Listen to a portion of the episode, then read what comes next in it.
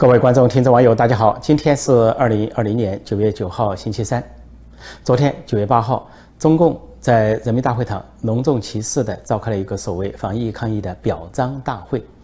包括习近平、呃，七常委还有国家副主席王岐山等都出席，隆重其事。纵观这个表彰大会，有几个看点：第一是该表彰的没表彰，不该表彰的却被表彰了；该表彰的像吹哨人李文亮。发哨人艾芬，还有公民记者啊陈秋实、方斌、李泽华等，他们不在表彰之列，而其中有的还是共产党员，比如说李文亮。那么李文亮是因中了新型冠状病毒而身亡，呃，中国呢还假装说他是优秀共产党员，为了防这个堵外界悠悠之口。另外，发哨人艾芬现在下落不明，是武汉啊医院的急诊室的主任。那么，另外三名公民记者也都下落不明。那么他们呢是为民请命、为民发声，却被中共打入另册。而不该表扬的是表扬了，像这个有所谓专家、御用专家钟南山，还有所谓生化武器专家陈威啊等四个人，还表彰了更多的人，说是一千四百九十九，还有五百个多个集体等等。钟南山是御用专家，以专家之名是因为中共张目辩护。呃，开始是帮助习近平、帮助中央政府去隐瞒，后来又向地方政府甩锅，说是地方政府在拖延。再之后，这个钟南山居然向外国甩锅，向外国甩锅，他比外交部发言人赵立坚还早。他先说啊，这个新型冠状病毒在首先在中国发现，但不一定来源于中国，暗示来源于外国。后来他不敢说这个话了。另外，这个人应该还是一个贪污犯，官商勾结、权钱交易的贪污犯，因为他旗下家族啊九十多家企业。那么新疆这次所谓第二次、第三次疫情大爆发，封城给民众灌药，其中一种药就灌的是莲花清瘟，就是来自于这个钟南山站台推广的这个东西，极可能是他家族的企业生产，至少是联合销售的这么一个所谓药药品，去强行给新疆人民灌，从中谋取暴利。那么这个人被表彰，还有一个陈薇，就是这次大瘟疫的四大恶女人之一。这四大恶女人分别是武汉病毒研究所所长王延怡，三十多岁，靠比她大几十岁的老公上位。那么她主导了武汉病毒实验室的呃相关的病毒研究的阴谋。再一个就是副所长石正丽，他是这个病毒的研究者，他自己都说他感到后怕。呃，听说武汉实验室出了事，然后武汉出了事。后来在中共的压力下，他又出来否认辩护，认为啊他的研究没有出问题，啊再一个就是邱香果呃到加拿大去做研究，然后夫妇两人合伙盗窃了加拿大高级微生物实验室的病毒带到武汉，也协助性的引发了这一场灾难，因为没有武汉实验室并没有管控能力。再一个就这个陈薇。陈薇在武汉爆发大瘟疫之后，他是中共的生化武器专家少将，居然去接管武汉病毒实验室。当时武汉人民就议论出了什么事？为什么是生化武器专家？就说难道这是生化武器的走漏吗？事实上，恐怕答案就是是，就是生化武器的走漏。然后只过了一个月，他就宣称有疫苗了。人们发现生产日期太早，就说明在大瘟疫爆发之前，中共就知道，然后提前就准备。在已经研究疫苗疫苗，而且中共在去年在呃先后在宁夏的银川，在湖北的武汉就搞了两次病毒演练，病毒的名字就叫新型冠状病毒，那分别是在七月份和九月份，然后在十月份之后就陆续的在武汉失守啊发生了这个大瘟疫。这些人按道理来说是中共的帮凶，有的是隐瞒疫情的帮凶。有的是误导人民的帮凶，有的就是直接杀人的帮凶。像这个陈威，居然受到表彰，这是跟中国人民开大玩笑。这个表彰大会的第二个看点就是军人进场，几名军人，呃，捧着是国旗、党旗或者说是奖状，甩着大步，然后在这种非常呃威严的音乐声中进场，在表彰会要表彰前。那么这就是一个潜台词：中共这个政权靠的是军人，就跟，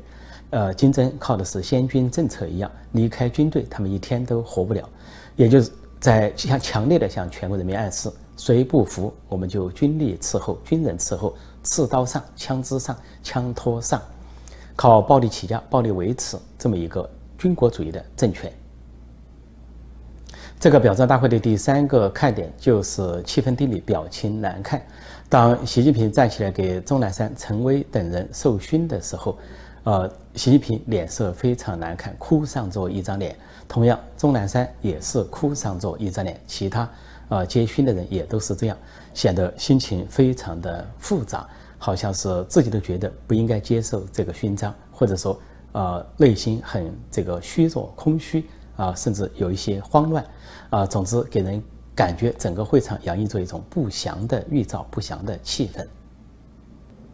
表彰大会开始的时候，还搞了一个假装起立默哀啊，三分钟。然后大家都站起来肃立，在音乐声中默哀。但是习近平是把脑袋偏在一边，闭住眼睛，以一脸不服气的表情，啊，仿佛说：“你们这些人死了算什么？啊，我要能控制大瘟疫，保住自己的权利才是重中之重。”因为在随后习近平的讲话中提到所谓防疫抗疫的功劳成就，然后党媒党报也宣传中国防疫抗疫成功，表示武汉已经恢复正常，全国各地都恢复正常。但是中共的。防疫抗疫成功是怎么一个成功？说的不好听，是靠杀人，杀武汉人，杀湖北人，杀人灭口。实际上，中共在二零零三年左右搞 SARS 瘟疫，几乎就是这么干的，搞的是应收就收，应烧就烧，把 SARS 患者呢，呃，受到所谓小汤山医院啊，尽快把他们处置掉，也就是杀人灭口，然后说，呃，通过那种极端的手法来断绝这个传染。病毒传染源，那么这次在武汉处理大瘟疫是同样的手法，所以呃，在武汉究竟死了多少人，这是一个未解之谜。因为中共宣称全国才死了四千多人，那武汉才死了两三千人，但是武汉的所有的殡葬场、这个火葬场都是二十四小时开业，在几个月内啊，这个马不停蹄，人员都不够用啊，男员工就是抬尸体，女员工加班加点的烧尸体，而且。附近省市的啊，江西的、湖南的省市的这些殡葬队啊、殡仪馆都来增援，再加上有四十台的移动焚化炉啊，进到武汉去大烧、大烧特烧，啊，一一架焚化炉啊，同时就可以处理一两千具尸体。所以武汉人民广泛的说，在那几个月期间，至少烧了二十万人。再加上，呃，中国虽然不承认，但是后来领骨灰大排长龙。中国说领骨灰不要吱声，只要不出声，给你三千元封口费；如果出声啊，不要说骨灰领不到，三千元领不到，恐怕还要受到变相的这个打压。结果大排长龙，到处殡仪馆大排长龙，一天之内啊，初步一算就领走四万多个骨灰盒，还不要说连续几天，而就算一天之内的四万多个骨灰盒都远超中共所公布的全国的所谓死亡人数。中共的逻辑就是牺牲局部保全全局，牺牲一地保全全国，也就是牺牲武汉保全全国。那的确在其他省市大瘟疫相对比较轻、比较浅啊，传染和死亡人数比较少。但是在湖北发生了什么？在武汉发生了什么？这是一个历史悬案。就像毛泽东制造了大跃进，导致经济崩溃，呃，最后制造了大饥荒，死了几千万人。呃，一样。那么后来各种各样的史料，党内外、国内外各种各样的史料书籍都来这个求证当年死亡人数。那么初步得出一个比较广泛的结论，就是四千三百万左右被活活的饿死，相对世界上大国的人口，至少也是一些中等国家的人口。那么现在这次武汉大瘟疫在武汉在湖北死了多少人？我想过上若干年。呃，党内外、国内外、呃，体制内外的这些专家学者又会汇集大量的史料、大量的著作来揭示这一次发生在二零二零年在武汉的另一类的大屠杀。说它是另类大屠杀，因为就是那八个字：应收就收，应烧就烧。所以这次中共的所谓表彰大会，就是建立在武汉人民尸骨如山之上的表彰大会。按中国网民说的话，就是把丧事当喜事办。应该是武汉人民的哀悼之日、悲痛之日，却是中共的足节大会、庆功大会。这个所谓表彰大会由总理李克强主持，由这个政治局常委王沪宁宣读所谓呃表彰的这些名单，另外由习近平这个总书记啊做万字万言的长篇的发言、冗长的发言。那么在主席台上很有看点，首先是这个习近平。习近平在这个讲话中，啊，短短四十秒读错两个字，一字一句的照着读都读错了，啊，比如说他把特殊情况读出了，读成了特殊情况。另外，他把这个混淆是非读成了混淆是非。他读错这个字的时候，啊，旁边这个总理李克强的表情也非常的微妙有趣。就在这四十多秒之间，李克强先是看到习近平一字一句读报告的时候啊。他是快速的翻过报告，一一翻就是三张，显得很不耐烦的样子，翻纸都翻得哗哗响。另外呢，在习近平读错字的时候，李克强咳嗽，空空的咳嗽，毫不掩饰。啊，新冠肺炎疫情以一种特殊形式告诫世人：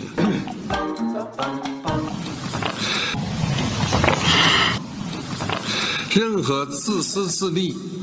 嫁祸他人。颠倒是非、混淆黑白的做法，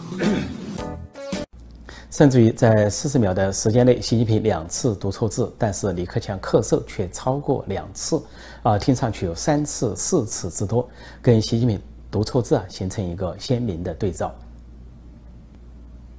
还有就是由主管意识形态的政治局常委王沪宁来宣读所谓的表彰，恰到好处地体现了这个表彰大会的政治性。政治化，也就是意识形态啊，把一切功劳归于党，然后把人民放在可以任意践踏的位置上。啊，王沪宁用他那种啊沙哑的、嘶哑的、呃男不男女不女的公鸭嗓子宣读，也恰当的写照了他的身份。他就是一个古代宫廷太监的翻版，也就是现在这个红色宫廷里面的首席太监。主席台的再一个看点就是国家副主席王岐山的出场。按道理说，这样的场合，作为国家副主席，他是没必要出场，也没有他的事，七常委出席啊，或者是相关的部门出席就行了。这显示了习近平的确当不住这个国家副主席了。因为今年以来，习近平跟王岐山之间的斗争是高层权力斗争的一条主线索之一。那么，王岐山是被反复封锁，不让他露面。他在一月份露过一次面，二月底露过一次面，之后就是四月三号植树节露了一次面，那都是例行的。四月三号，七常委加国家副主席到，呃，北京郊区外植树是例常的表演。那么到了说五月下旬有他出席人大政协两会，但是没有看到相关的视频和图片。之后呢，一消失就是三个月到四个月。到前些天，他突然露面。那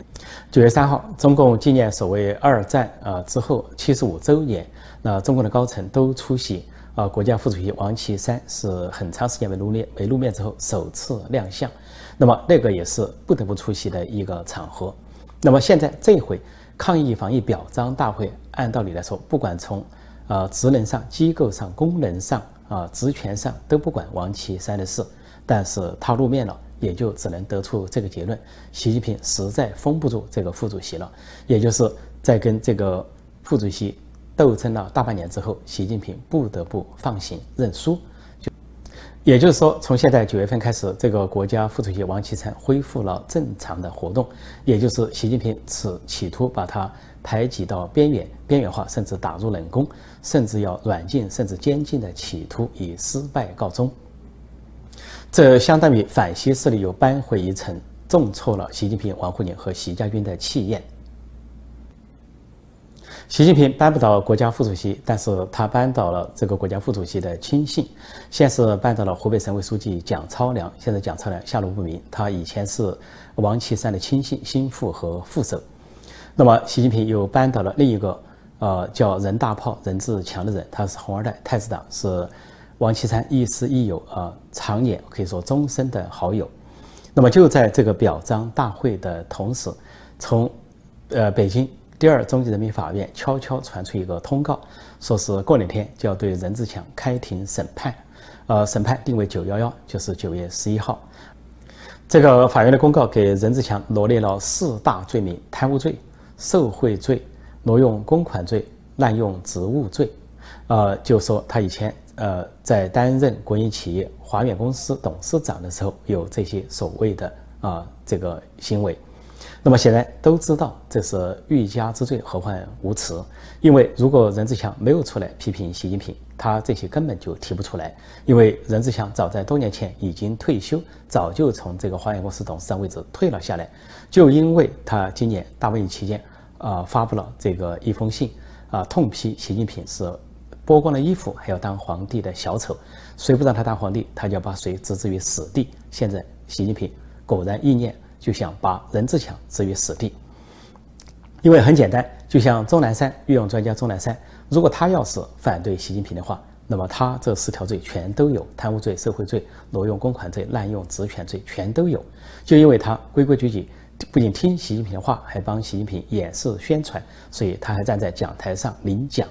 所以这就是共产中国，毫无法治可言，全都是人治，有一个人拍板说了算。所谓反腐，完全是虚伪，选这些反腐，甚至就是罗织罪名，栽赃陷害。所以对任志强，应该说中共这些罪名。看上去啊是十足的陷害。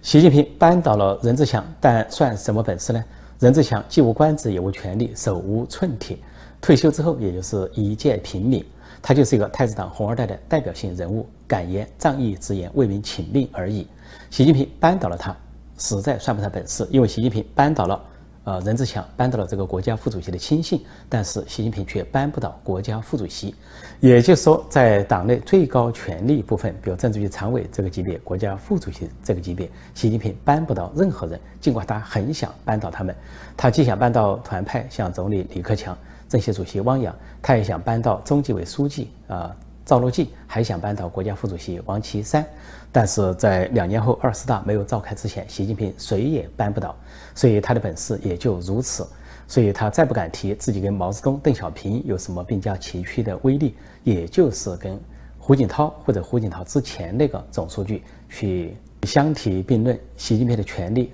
也不过就是如此。中印冲突。在印度方面，新闻媒体报道发布了中共士兵的一些相片，显示这些手士兵呢，昨天我提到持很多的武器，除了枪支棍棒之外，还罕见的拿出了什么长矛、大刀，甚至虎头。那么这个印度舆论哗然，那么看上去啊，是中共在进一步的制造一些新的标准。以前说双方不动枪不动炮，也就是徒手互相这个推搡。那后来，中共在六月份发展到使用狼牙棒，就是在棍棒上绑铁丝、绑铁钉去袭击印军，那么就避开枪炮。似乎中共定了个新的标准，这个呃致命性武器可以用在中印边界。现在中共又端出新的标准，那就是古代的中世纪的大刀、长矛、虎头派上了用场，仿佛现在二十一世纪啊。这个现代化的国家要使用旧兵器来作战，大家都知道这些长矛、大刀、虎头都是杀伤性、致命性的武器，居然这个还在中印边界使用，还说自己没有先开枪。然后，当然关于开枪，双方都争执，先是中共说是印度先对空鸣枪，然后印度呃报道说是中共先对空鸣枪。显然，中共似乎在找一个理由，找一个机会，说印度开了第一枪，或者是开了第一炮，然后就怎样怎样。就在中共向印度展示古代兵器的时候，呃，最近几天，中共和印度这两个国家，呃，区域大国也在展示他们的新型武器。先是中共，呃，说是成功发射了什么太空飞行器，可重复多次使用，然后讳莫如深。说有人问，就是去参考美国的什么 X 三七 B 啊，这个太空飞机，也就中共搞了一个太空飞机。把美国的太空飞机作为一个样板，也就是极有可能中共又通过盗版搞了一个山寨版，说是超高音速的太空飞机。紧接着九月七号，印度展示了它的极音速搭载技术的测试成功。这个极音速搭载速度啊说超过音速的六倍，可以搭载呃洲际导弹、长程导弹，也可以搭载卫星或者是其他的运载物。由此，印度成为第四个拥有极音速呃搭载技术的国家。那么，最先是去年，中共和俄罗斯先后宣布，他们有了极音速的所谓搭载技术，可以发成发射长程导弹。那么随后，今年三月，美国宣布拥有这样的搭载技术。那么现在，印度有成功测试，并且发了相片和视频，就显示这四个大国在极音速这个技术方面啊是争先恐后。现在比较中共和印度，几乎中共拥有的武器啊，印度都拥有，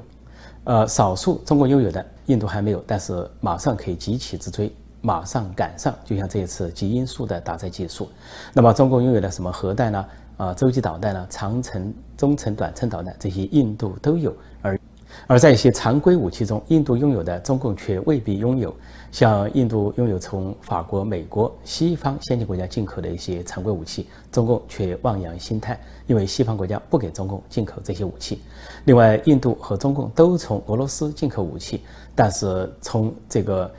进购史上来看，俄罗斯卖给印度和越南的武器在性能和功能上都略高于中共。实际上，啊，俄罗斯是。有意而为之，要授给印度和越南更先进的武器来牵制中共。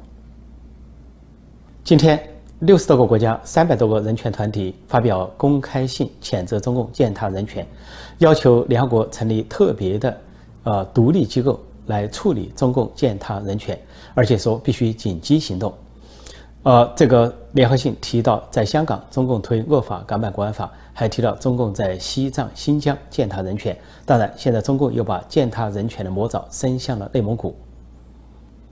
实际上，早在六月份，联合国就有几十名的报告员和人权专家发表公开信，谴责中共在香港践踏人权。呃，重用港警，过分使用武力，还有在新疆设立集中营，以及在中国内地拘监人权律师。当时，这些联合国的报告员和专家就非常罕见的呼吁联合国应该采取紧急行动。而前几天，九月四号，在联合国的反恐和人权委员会的特别报告员，还有其他七名专家也发表一份联名信。说中共在香港推这个所谓的港版国安法，它是破坏了香港司法的中立性，而且破坏了律师和法官的独立性，并且在香港践踏自由、践踏言论自由，因此也要求联合国采取行动。现在看来，不仅是国际社会啊各方面的人权团体，还有联合国的这些专家学者和。这个报告员都在提出要对中共大规模践踏人权采取行动，采取紧急行动。而这样的呼吁在联合国内外响起的这种呼声，啊，或者说给中共的这种待遇啊，恐怕只有在北朝鲜或者苏丹啊领教过。现在中共也坐到了被告席上，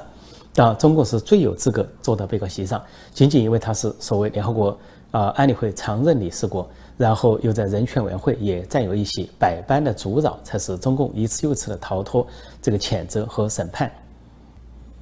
六十个国家、三百多个人权团体在呼吁中还说到，中共不仅在中国国内搞人权迫害，而且在全球呃打击人权活动，而且对全世界进行监控。另外，中共推的经济项目就是。破坏环境和无视人权保障，所有这些，也就是说，中共在中国国内制造的人权灾难已经泛泛滥到全世界。